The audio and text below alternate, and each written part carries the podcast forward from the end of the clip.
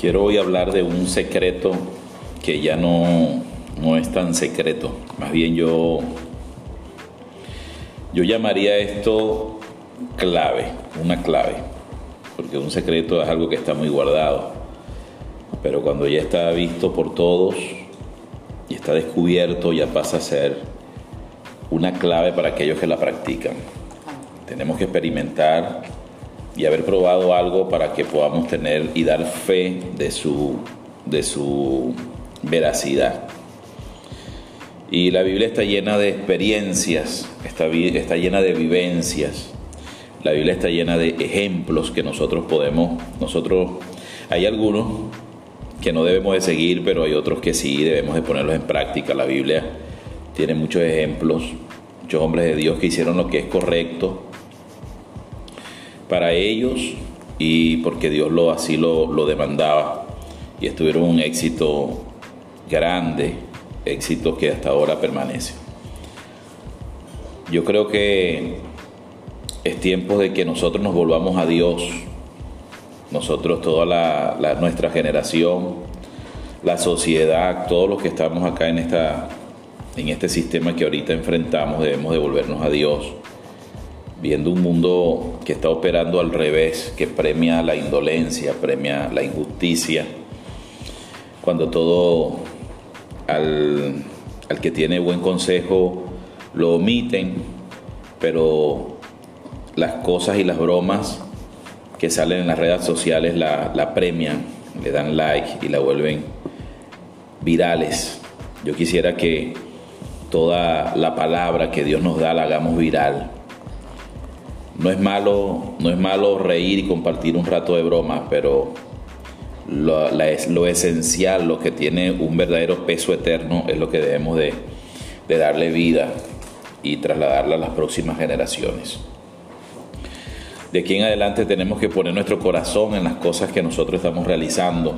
Hay mucha gente que, que dice no tener éxito, pero es porque no, no, no exactamente no, no ha puesto su confianza o su enfoque en las cosas que Dios que Dios está demandando, está esperando de nosotros. Muchos dirán, pero ¿cuál será el secreto o más bien cuál será el éxito, la clave del éxito? Es algo muy sencillo que ha dominado miles de años. Miles de años y de generación en generación Dios lo ha revelado y es el secreto, es, el, es la clave de la oración. La Biblia dice en Santiago 5, 7, Por tanto, hermanos, tened paciencia hasta la venida del Señor. Mira cómo el labrador espera el precioso fruto de la tierra, aguardando con paciencia hasta que reciba la lluvia temprana y la tardía. Tened también vosotros paciencia y afirmad vuestros corazones porque la venida, porque la venida del Señor se acerca. Hermanos, no os quejéis unos contra otros para que no seáis condenados, aquí el juez está delante de la puerta. Hermanos míos, toma como ejemplo de aflicción y de paciencia los profetas que hablaron en el nombre del Señor. Y aquí tenemos por bienaventurados los que sufren. Habéis oído la paciencia de Job y habéis visto el fin del Señor, que el Señor es muy misericordioso y compasivo. Pero sobre todo, hermanos míos, no juréis ni por el cielo, ni por la tierra, ni por ningún otro juramento sino que vuestro sí sea sí, vuestro no sea no, para que no caigas en condenación. ¿Está alguno entre vosotros afligido? Haga oración. ¿Está alguno alegre? Cante alabanza. ¿Está alguno enfermo entre vosotros? Llamen a los ancianos de la iglesia y oren por él, ungiéndole con aceite en el nombre del Señor. Y la oración de fe salvará al enfermo y el Señor lo levantará, y si hubiese cometido pecado, le serán perdonados. Yo he visto respuesta a la oración. Hay mucha gente que dice, sí, pero yo me, estoy, yo me canso de orar y no encuentro respuesta. Eh, hay una palabra que dice, el que se acerca a Dios crea que le haya. Cuando nos acercamos a Dios y nuestra confianza o, nos vamos delante de Él en su presencia a consultar, a poner en, a proponerle algo o cuando hay algún tipo de aflicción, nosotros vamos a la presencia del Señor debemos de ir predispuestos a que vamos a recibir una respuesta de Dios. Hay muchas veces que piensan que hay personas que van a un sitio solitario eh, a, orar, a poner eh, una, algún tipo de problemática, pero van tan enfocados en su problema que comienzan a, a darle lugares a su problema y no darle la importancia al Creador. Hay una llave para que podamos tocar y abrir los cielos. Hay un, hay un secreto plasmado en la palabra que abre los cielos. Los cielos, la Biblia dice que los cielos a veces se tornan como de bronce, son como impenetrables, no todo el mundo tiene acceso a él. Yo no sé, eh, hay gente que dice no, que el cielo está dispuesto o está abierto a todo el mundo, pero conociendo al Creador y conociendo la palabra, el cielo no es tan fácil de accesar. Debemos de conocer el secreto, debemos tener una vida, debemos de tener prácticas de vivencia, debemos de haber tenido o acercarnos con una excelente intención.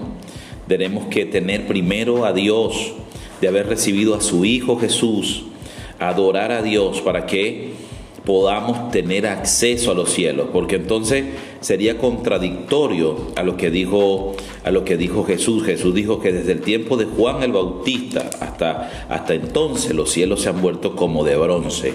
O sea, los cielos se han vuelto como cerrado a la gente. ¿Por qué?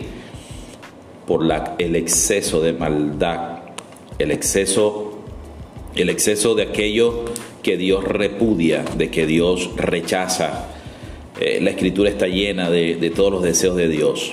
Dios no ama, Dios no ama al pecador, Dios no ama al pecado. Profeta, pero usted acaba de decir que Dios no ama al pecador. Pues claro que no. Dios tiene misericordia de él si se arrepiente. Dios ama al justo, Dios ama al humilde, Dios ama al que con amor genuino se acerca a Él. Él ama al fiel, Él ama aquella, aquella persona, aquella mujer de fe que, se, que le cree a Él, que tiene una actitud correcta delante de Él.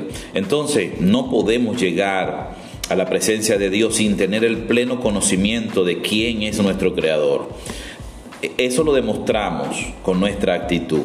Cuando usted tiene una actitud eh, correcta, usted va al lugar correcto, a su, al lugar secreto, al lugar donde usted esté orando, usted sabe que hay un creador que le va a escuchar y usted debe tener una actitud de reverencia. Usted tiene que tener una actitud cuando usted va a conversar, a hablar o tener una reunión importante con alguien de autoridad en su estado, en su ciudad usted no va eh, eh, con, una, con una actitud de flojera, una actitud como que si con nadie va a conversar, como que si nadie le estuviera escuchando, usted está frente a una autoridad, por lo tanto usted tiene que respetar, usted tiene que tener una conducta, usted debe tener una actitud de respeto, usted debe tener, una, usted debe tener la presencia adecuada, usted debe tener un lenguaje corporal adecuado, usted debe tener reverencia delante de una autoridad, cuanto más cuando tú vas a tu momento de oración cuanto más cuando te vas a dirigir al Todopoderoso, al Creador de los cielos y de la tierra.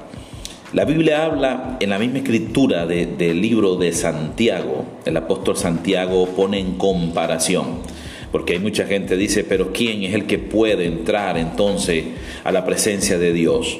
E, es demasiado alto la exigencia, pues Dios lo que necesita de nosotros es una actitud de humillación, de violencia espiritual, o sea, de rapidez al creer, de tener fe de forma inmediata, de que cuando tú escuchas una problemática y se escapa de tus manos, inmediatamente dirigirte a Dios, que Él puede ayudarte, Él puede intervenir, puede hacer una intervención divina para que todo cambie. El apóstol Santiago decía, en el verso 17, 5, 17 dice, Elías era hombre sujeto a pasiones semejantes a las nuestras y oró fervientemente para que no lloviese y no llovió sobre la tierra por tres años y seis meses. Y otra vez oró y el cielo dio lluvia y la tierra produjo su fruto. Entonces, este hombre tan común como tú y yo, este profeta, profeta Elías, un hombre muy de Dios, un hombre que tenía una plena convicción de que eh, su vida de oración, de, su vida eh, eh, pública pertenecía o dependía de la vida privada que tenía de Dios. Este hombre cuando se acercaba a Dios, este hombre se acercaba con plena convicción. Él sabía que de antemano Dios le estaba escuchando. Él sabía que a donde iba no iba a perder su tiempo. Él sabía que, que cuando se dirigía a Dios lo hacía con todo respeto. Por lo tanto, tenía una pasión por dentro, tenía una actitud donde él le daba vida a Dios con sus acciones. Él oraba de tal manera, tenía una pasión tan grande dentro de él que hizo que Dios le entregara las llaves de los cielos. Era por la palabra de Elías que, dejaba de llover y era por la palabra de Elías que volvía a llover. Era porque este hombre, el Creador, el Eterno, le otorgó las llaves de los cielos porque tenía una convicción y tenía fervor, oró fervientemente, o sea, oró a Dios de una manera tan, pero tan drástica, ruda, eh, eh, tan violenta, tenía agresividad en su espíritu, tenía una gran convicción de quién le iba a responder que el Creador le otorgó las llaves de los cielos. ¿Cómo estás orando? ¿Has visto respuesta acerca de tu oración? Eh, eh, ¿por qué no se ha movido a tu favor el Creador? ¿Será que estás teniendo la actitud correcta? ¿Cómo está tu fe? ¿Cómo está tu corazón? ¿Cómo está tu actitud? ¿Cuál es tu lenguaje corporal? Que tienes cuando te acercas a Dios. Es importante que pongas tu corazón plenamente en confianza hacia tu Creador, sabiendo que lo más sencillo en esta tierra, aquella palanca que tú necesitas para que se abra la puerta de tu economía, la puerta del perdón, aquella palanca que tú necesitas para tener ese salto, ese salto de éxito, se llama la oración oración ferviente, oración ferviente, pasión. El momento de tu altar no puede ser el momento cuando estés bostezando, cuando estés fastidiado, cuando tengas una actitud indolente. Es el momento cuando te acercas a Dios. Tú tienes que estar convencido de que Él está allí para escucharte y de seguro te va a otorgar la llave de los cielos.